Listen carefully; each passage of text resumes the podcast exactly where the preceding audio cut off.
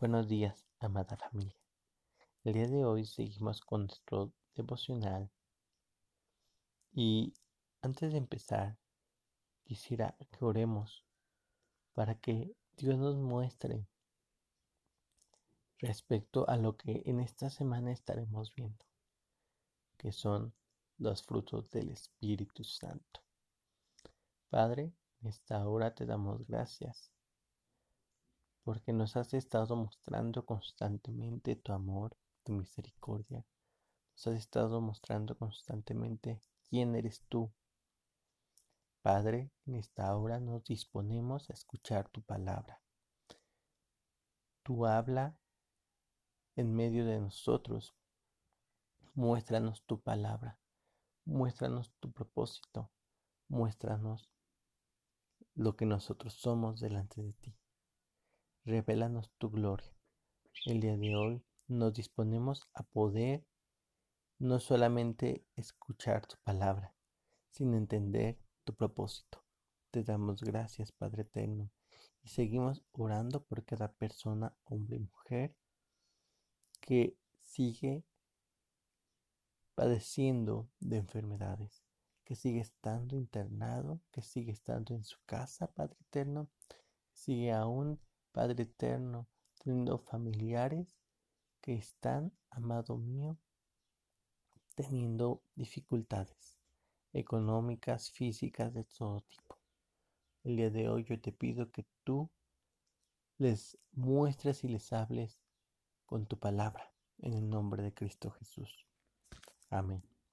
Y amada familia, el día de hoy quiero compartirles una parte muy hermosa respecto a los frutos del Espíritu Santo. ¿Y por qué los frutos del Espíritu Santo? El día de hoy yo le preguntaba, Dios, ¿qué es lo que tú tienes preparado para nosotros? Y él me hablaba primero de conocer las cualidades de Dios mismo. Y antes de empezar en tema, dice en el libro de Gálatas. Y dice así. Gálatas desde el versículo 16. Dice, digo pues, andad en el espíritu, no satisfacéis los deseos de la carne, porque los deseos de la carne es contra el espíritu y del espíritu contra la carne.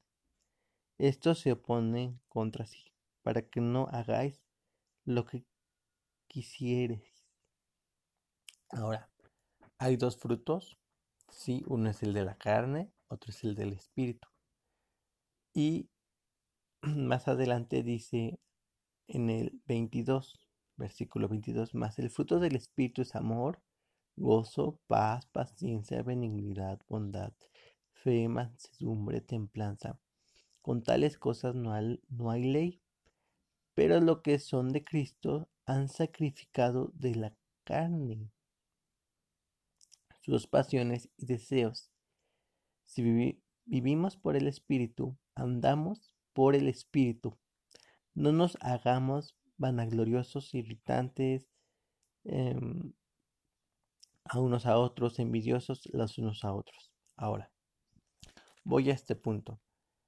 Habla aquí la palabra de los diferentes frutos del Espíritu Santo, que son siete. Y habla que esos frutos son frutos de las características de Cristo Jesús. Ahora, yo decía, bueno, Señor, ¿cómo que las características? Y sí, de hecho en Filipenses 3:17 dice, hermanos, sed imitadores de mí y mirad lo que así se conduce según el ejemplo que tenéis entre nosotros.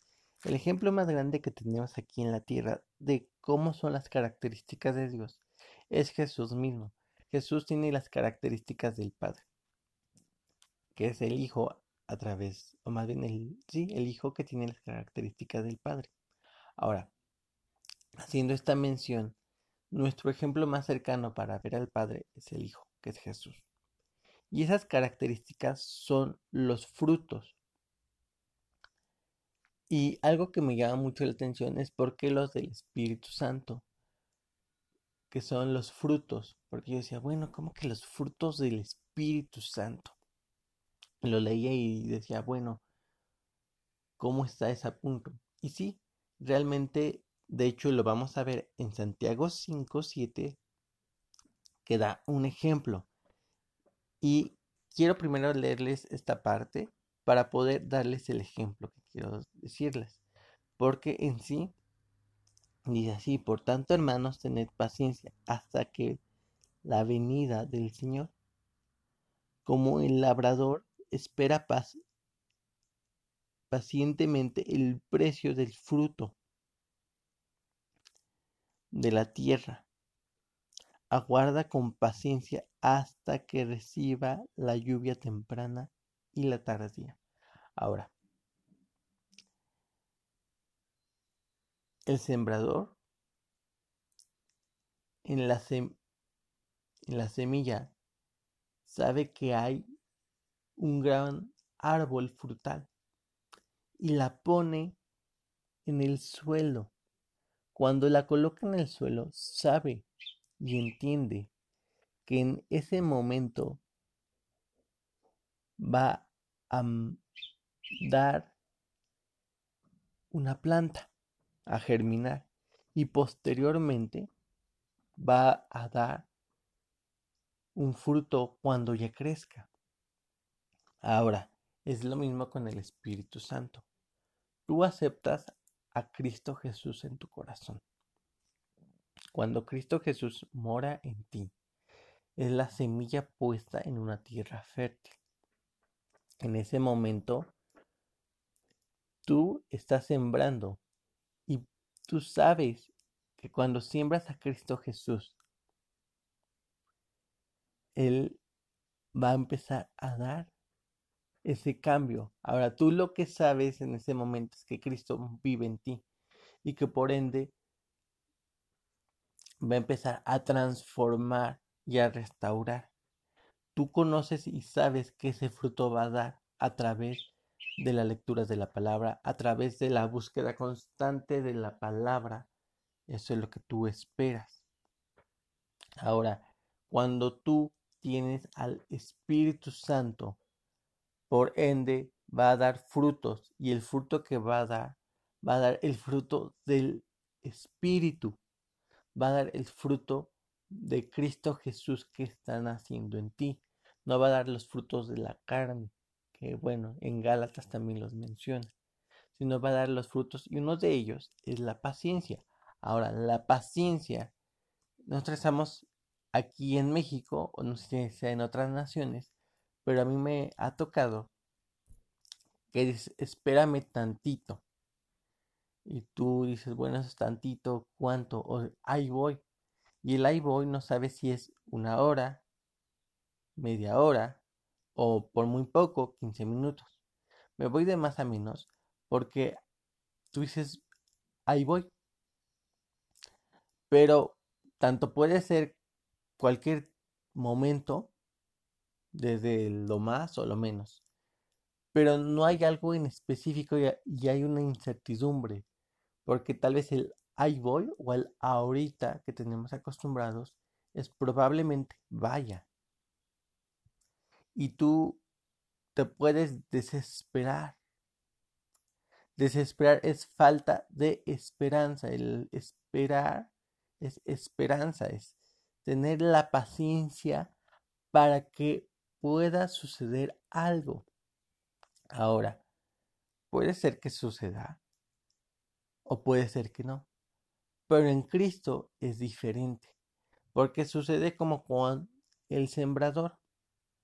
El sembrador ya sabe que cuando pone la semilla en la tierra va a dar un fruto y el fruto que da de esa semilla es que germine la planta y después va a crecer la planta y va a dar fruto la planta. Y cuando da fruto la planta, ahora sí, va a dar otra vez una semilla, la misma planta, para que se pueda volver a sembrar.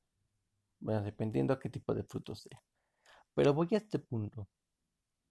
El sembrador está consciente que hay diferentes tiempos. Hay tiempos donde es la lluvia, que es lluvia temporal. Y hay tiempos donde sabe que no hay lluvia temporal y tiene que preparar la tierra para que sea este agua de canal que la lleve. O también sabe que la lluvia va a ser tardía y que aún así, aunque pareciera que su pero llega el agua tardía. Es por ejemplo como cuando son esos tiempos. Nosotros sabemos que a veces las lluvias llegan por el mes de junio. Pero puede ser que no lleguen en junio, que lleguen hasta agosto, septiembre, pero que te van a llegar, te van a llegar las lluvias. Así es en la parte de las siembras y de los de las tierras. Ahora, con esa misma paciencia que dice el Señor, asimismo hubo hombres y mujeres que tuvieron la paciencia de esperar en algo que realmente sabían que iba a suceder. Tenían una convicción. Esa misma convicción Dios se las había revelado por medio de sus profetas. Los profetas eran hombres y mujeres que eran intermediarios de Dios y el hombre. ¿Cómo? Dios hablaba y el pueblo escuchaba lo que Dios hablaba. Porque recordemos en el estudio que estamos viendo de principio de identidad que el hombre no quería acercarse a Dios. Tenía miedo por su condición que le hacía mostrar el pecado. Entonces mandaba delante a un hombre que hablara con Dios y que Dios les contestara. Así parecido o igual era el asunto con los profetas. Nada más que con Moisés, él hablaba cara a cara y aquí con el profeta pues era parecido. Porque sí hablaba pero no lo veía cara a cara. Voy a este punto. Dice así. Dice... Mm, dice en el versículo 10, hermanos míos, tomad como ejemplo la aflicción y la paciencia de los profetas que hablaron en el nombre del Señor. Ahora, esos profetas que les decía, ellos se adelantaban a los tiempos, como Dios les hablaba profecías, les decía, en tal tiempo va a suceder esto, no les decía en el tiempo en específico, en fecha, pero sí en actividades o momentos específicos. Es por ejemplo, había una profecía que era que iba a venir de la, de la raíz de David el Salvador, que se llamaba este, el Hijo de Dios o el Hijo del Hombre. Pero en esa profecía eh, la incertidumbre que tenían es que no sabían cuándo, en qué momento iba a suceder. Lo que sabían es que iba a suceder y que por ello ellos iban a esperar pacientemente la perdón, esperar pacientemente a que se cumpliera lo que ya se había hablado. Es tener fe en la palabra de Dios. Creerle a Dios creyendo su palabra a través de la paciencia. Y más adelante nos da un ejemplo, Elías. Esto lo estoy viendo en Santiago 5.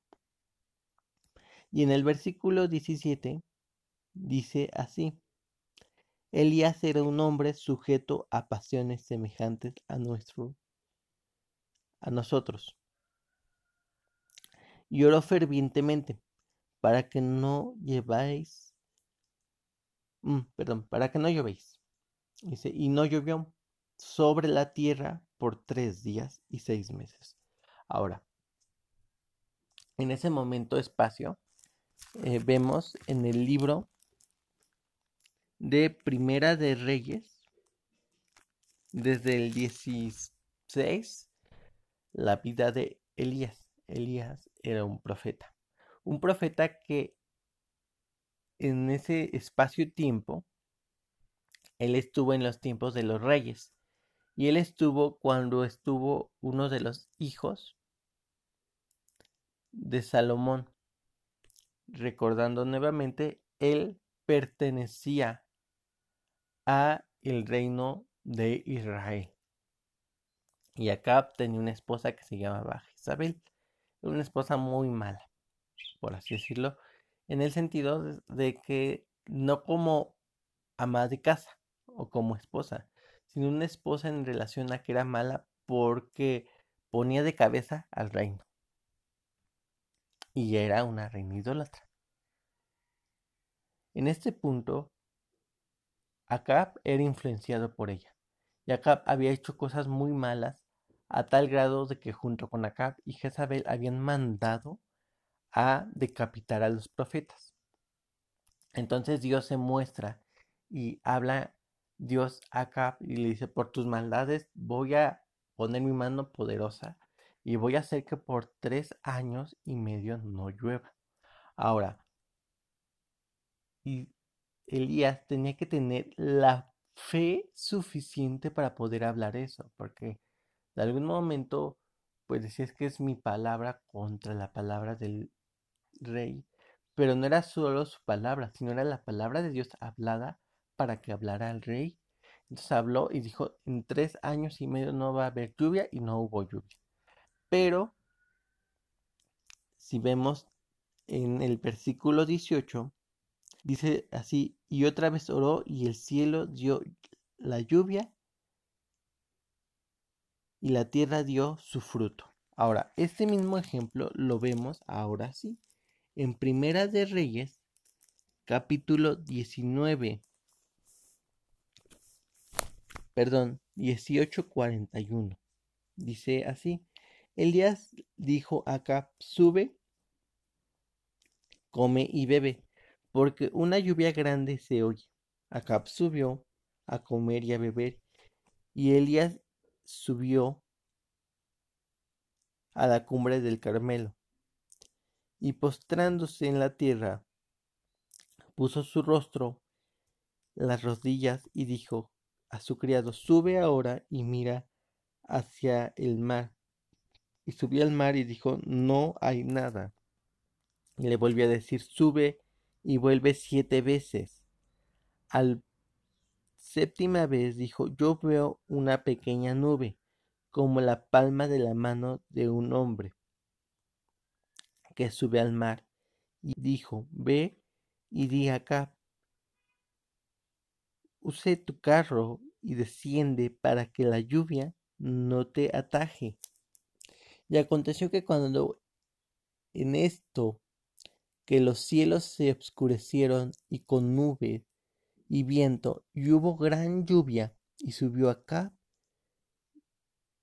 vino a Jezabel, y la mano de Jehová estuvo sobre Elías, el cual ciñó sus lomos y corrió delante de acá hasta llegar a Jersel.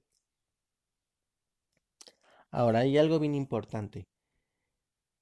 Acá era un hombre malo, pero por algún momento tenía momentos de lucidez nuevamente y le caía el 20. Entonces sabía que cuando el profeta hablaba, se cumplía. Entonces él fue obediente e hizo lo suyo. Y aquí en ese punto dice que Elías oró y que en ese momento mandaba a su siervo y le decía, ¿qué ves? No, no veo nada. Y así fue hasta siete veces, hasta que vio una nube de una palma de una mano. Es muy loco porque por siete años que no haya llovido y después volverá a llover, pero era algo que Dios le había dicho. Esto también posteriormente veremos que es el proceso del reino. Y eso sucede cuando uno tiene tiempos en oración. Tú le estás pidiendo algo a Dios y estás con la convicción de que Dios te lo va a responder. Y la paciencia es lo que produce. Produce la espera real, la espera que uno tiene la convicción que realmente sucederá. ¿Cómo y cuándo? No sabemos, pero va a suceder. En ese tiempo, en tres años y medio. Elías no sabía si iba a ser en la mañana o en la tarde de los tres años y medio. No sabía si iban a ser eh, en un día en el cual iba a ser de fiesta o no iba a ser de fiesta. Tenía calculado que en tres años y medio iba a regresar la lluvia. Pero iba a haber sequía. Y tenía que tener la confianza de que si Dios había hablado, tenía que esperar. Ahora, no sé cuál sea tu problema o cuál sea tu necesidad. Si Dios te dijo, te voy a hacer esto, te voy a dar esto, tú tienes que tener la convicción real de que va a suceder. No te desesperes, porque más adelante, regresando al libro de Santiago, dice así. Y la oración de fe salvará al enfermo, y el Señor lo levantará si hubiera cometido pecado, lo serán perdonados. Ahora, realmente a través de la oración hay sanidad. Tú cuando oras por una persona o oramos por una persona, no tiene que haber la duda de que va a sanar. Tiene que ser la convicción. ¿Por qué? Porque en la convicción hay fe. Cuando tú crees en lo que Dios te ha dicho que va a suceder, sabes y estás consciente de que sucederá esa misma fe que tú tienes, tienes que contagiársela, así como el virus tienes que contagiárselo a la otra persona. Para que así como esa persona se contagió del miedo y del temor y se contagió del virus, así también se tiene que contagiar en contra de lo que hay. Si hay enfermedad, tiene que haber sanidad. Si hay miedo, tiene que haber confianza. Entonces, eso es lo que produce la paciencia. Produce la convicción de la palabra de Dios que es hablada a tu vida para contigo o la otra persona. Y si tú oras por la otra persona y aun, aun que la otra persona tenga duda, la otra persona tenga en su corazón tristeza, coraje, lo que haya sido, esa persona puede pedir perdón y se arrepiente y Dios lo libera de lo que lo atacaba. Recordemos que estamos en guerra. Y más adelante dice así, dice, hermanos, si alguno entre vosotros se ha extraviado de la verdad y alguno le hace volver, sepa que haga volver al pecador del error de su camino y salvará de la muerte su alma y cubrirá multitud de pecados. El poder hablar a otras personas y orar por otras personas libera a otras y puedes liberarlos de la muerte porque tal vez lo que está haciendo está perjudicándose su salud para que él se enferme. Entonces, la oración es importante, no bajemos la guardia, tenemos que tener paciencia, porque en la paciencia hay la perseverancia, hay la fe.